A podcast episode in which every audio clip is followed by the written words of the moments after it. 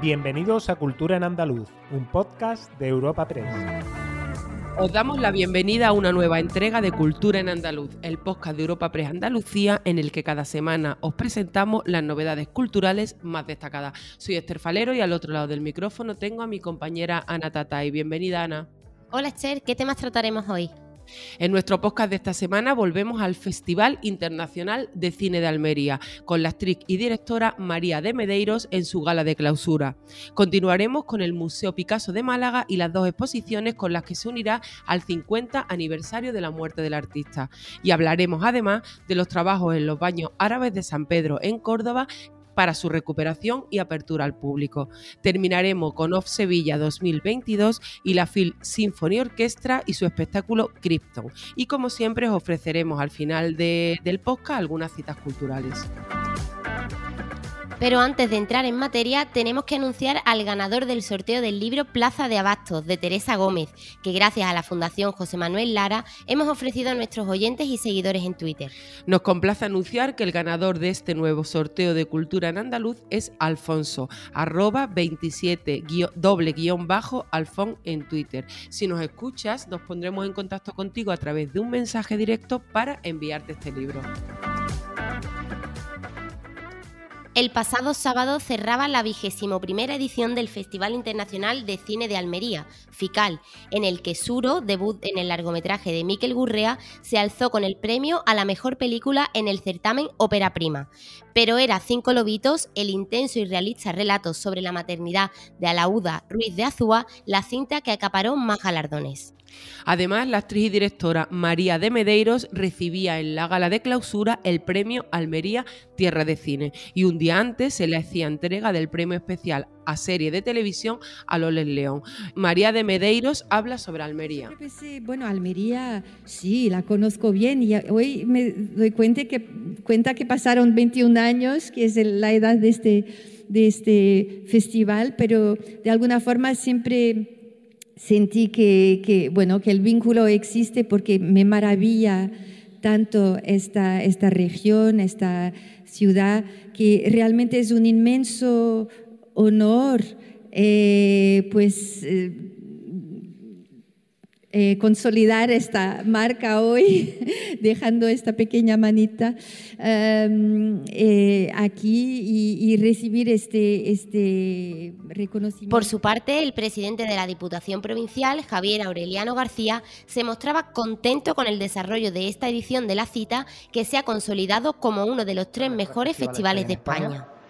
De festivales de cine que hay en España, no solamente por la calidad artística de lo que aquí se va a concurso, como el primer festival que lleva tres formatos a concurso, tanto los cortos, los largos y la serie, sino también por la cantidad de actividades que se han realizado en torno al festival, más de 100 actividades, que ha habido una participación muy alta, muy importante, y donde los almerienses han visto otra vez de nuevo que el festival como algo propio. El Museo Picasso Málaga celebra sus 20 años en 2023 coincidiendo con los actos convocados por el 50 aniversario de la muerte del pintor malagueño.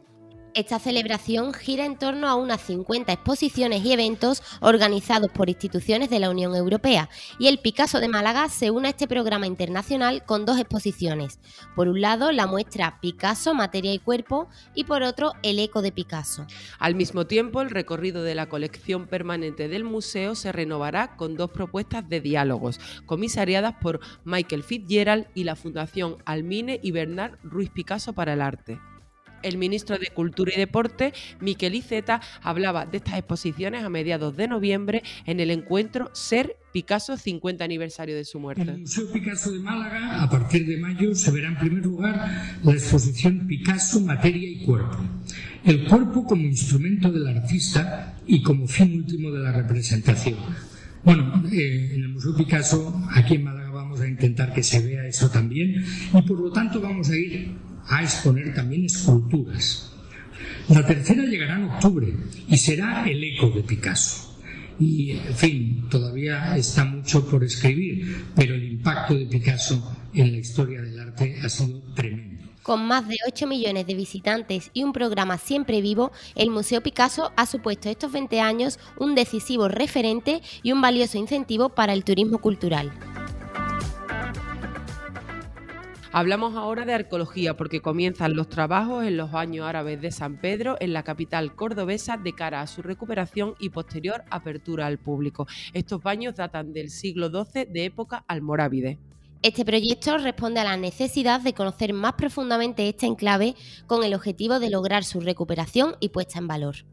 El origen de estos baños se relaciona con la construcción en el siglo XII de una mezquita almorávide, en el lugar donde hoy se encuentra la iglesia fernandina de San Pedro. A su vez, esta fue construida sobre la antigua Basílica Martirial de los Tres Santos, fundada en el siglo IV, y que fue iglesia catedral durante las épocas visigoda y mozárabe. Los baños fueron declarados bien de interés cultural con la categoría de monumento y ostentan la declaración de monumento histórico desde el 3 de junio de 1931. Escuchamos al delegado del Gobierno andaluz en Córdoba, Adolfo Molina. Que a mí me ha sobrecogido, ¿no? Tan, tan, tan especial, tan singular, tan bien conservado y que, bueno, que, que lleva tanto tiempo oculto a los cordobeses, oculto a los, a los visitantes y que creo que nuestra misión y nuestra obligación era pues devolvérselo a Córdoba y eso es lo que queremos hacer con todas las actuaciones previstas. Se han hecho trabajos. El delegado territorial de Turismo, Cultura y Deporte de la Junta en Córdoba, Eduardo Lucena, pide tranquilidad con la fecha de apertura. Quiero decir que, que hay que tener tranquilidad con la fecha de apertura. Muchas veces siempre tenemos la constancia de pedir cuándo se va a aperturar. Yo prefiero que se hagan las cosas bien como se están haciendo, con mimo, con cariño, y que cuando este edificio, como bien ha dicho el delegado, eh, lo devolvamos a Córdoba para que pueda ser visible y visitable, pues esté en las mejores condiciones posibles. Una pieza que está excelentemente conservada. El Festival Internacional de Creatividad, Diseño y Cultura Digital OFF Sevilla celebra su quinta edición desde este jueves y hasta el próximo domingo con un gran despliegue. Off Sevilla 2022 tendrá lugar este año en la Real Fábrica de Artillería de Sevilla, un emplazamiento con cuatro siglos de historia y una de las joyas arquitectónicas industriales de la ciudad. Con el lema Made for the Curious, el festival plantea compartir nuevas experiencias y potenciar la colaboración entre mentes curiosas tanto nacionales como del resto del mundo. Y lo hará en forma de charlas, talleres, conciertos, exposiciones, performances o encuentros. Se podrá mirar al futuro del arte digital a través de las nuevas propuestas de artistas globales como Alex Troshut, Natasha Jane, Neil Mendoza, Josué Ibáñez o Sigor Samaniego, entre más de una veintena de nombres que participan en él. Virginia Moriche, su directora, habla sobre Off Sevilla. Inteligencia artificial, robótica, NFTs, metaverso, code art, eh, pero también ilustración y animación. Del 1 al 4 de diciembre estaremos celebrando en la Real Fábrica de Artillería la quinta edición de OFF Sevilla, el Festival Internacional de Creatividad, Diseño y Cultura Digital, que reunirá a más de una veintena de creativos y artistas de todo el mundo que compartirán con nosotros sus proyectos, sus ideas y sus procesos de trabajo. Tras colgar el cartel de No hay localidades en sus cinco visitas anteriores a Sevilla, la Phil Symphony Orchestra regresa al Palacio de Congresos y Exposiciones el próximo 18 de diciembre y lo hará con su nuevo espectáculo musical Krypton.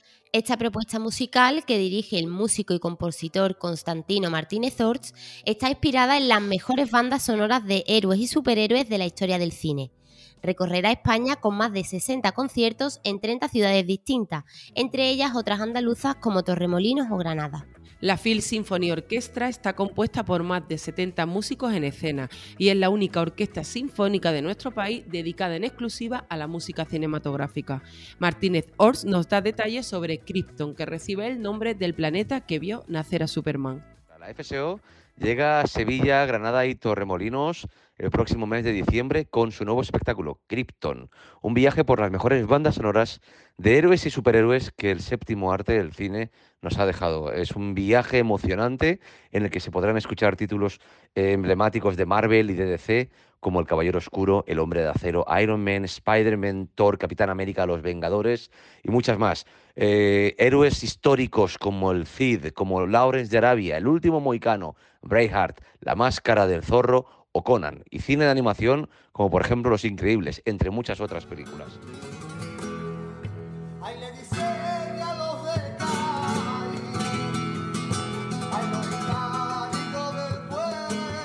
Cerramos nuestro repaso semanal con flamenco, Hace unos días se presentaba el Festival de Jerez, que se celebrará entre el 24 de febrero y el 11 de marzo de 2023, y dibuja el mapa del flamenco en sus 46 espectáculos, 13 de ellos estrenos absolutos. Será inaugurado con el espectáculo El Loco a cargo del Ballet Nacional de España y bajo la dirección del sevillano Rubén quien, quien fuera antiguo director del Ballet Flamenco de Andalucía. Contará además con las compañías de Rafaela Carrasco, Marco Flores, Eva Yerbabuena, María Pajés, Olga Pericet, Israel Galván, Patricia Guerrero y María Moreno. Y un último apunte, este mismo jueves el Museo de Bellas Artes de Sevilla inaugura la exposición Arte del Renacimiento en Sevilla. Os contaremos más detalles en la próxima entrega de nuestro podcast cultural os contaremos más detalles en la próxima entrega de nuestro podcast Cultura en Andaluz y, podéis leer todo sobre este evento en nuestra web europapress.es. Agenda semanal de Cultura en Andaluz.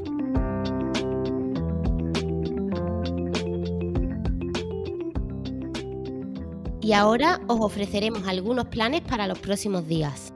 Eh, llega diciembre y la Navidad empieza a abrirse paso en las programaciones culturales como no puede ser de otra manera. De modo que el Gran Teatro Falla de Cádiz acoge este viernes y sábado a las 8 de la tarde al grupo flamenco gaditano Toma Castaña que estrenará Nochebuena en CAI. En Málaga, el Centro Cultural María Victoria Tencia ofrece este jueves al artista El Amir, uno de los más destacados concertistas de guitarra flamenca. Será a las ocho y media. Además, se podrá disfrutar de la banda de rock de Five Nights Sound el sábado a la misma hora. Y para los amantes del teatro se interpreta Greenpeace, que será también este viernes a las ocho y media. El Museo de Cádiz acoge hasta el 29 de febrero la exposición Arqueología Azul en Trafalgar, de la investigación al turismo sostenible. Es una muestra que ofrece un primer balance de las intervenciones arqueológicas que se han realizado en el entorno del faro situado en Tarifa entre junio del 20 y junio de 2022. En Granada, el Museo de Bellas Artes, dentro del ciclo La Música Regenerada, acoge este viernes la actuación de Paco Moreno, con su particular actualización de la rumba, el bolero y la cumbia. Será a las cinco y media este concierto. ¿Y tú, Ana, qué otras propuestas nos traes para estos días? En la capital andaluza, el festival Bookstock celebrará su quinta edición este viernes y sábado en el Centro de Iniciativas Culturales de la Universidad de Sevilla. Serán dos jornadas dedicadas a la literatura y la música, con talleres, mesas redondas, presentaciones, conciertos y una exposición. Este viernes en el Teatro Coliseo de Palma del Río, la formación Café Coiba ofrecerá un paseo por Cuba y un día después estará la trupe Malabó con Carpati, que llevará al espectador al año 2000 a las afueras de la ciudad de Minsk, en Bielorrusia. Y para finalizar, en la provincia de Huelva, los marines celebran este fin de semana su tradicional fiesta del mosto, así como la Feria Bionatural, Artesanal y Cultural de la Sierra 2022. Será en el pabellón polideportivo de la localidad. Os esperamos el próximo jueves en una nueva entrega de Cultura en Andaluz y como siempre os decimos, no lo olvidéis, la cultura nos hace más libres. Despedimos esta entrega de Cultura en Andaluz invitando a todos nuestros oyentes a descubrir el resto de episodios de este podcast, así como todo el catálogo de programas de nuestra red a través de europapress.es barra podcast. Recuerda que además todos ellos están disponibles en las principales plataformas de podcasting.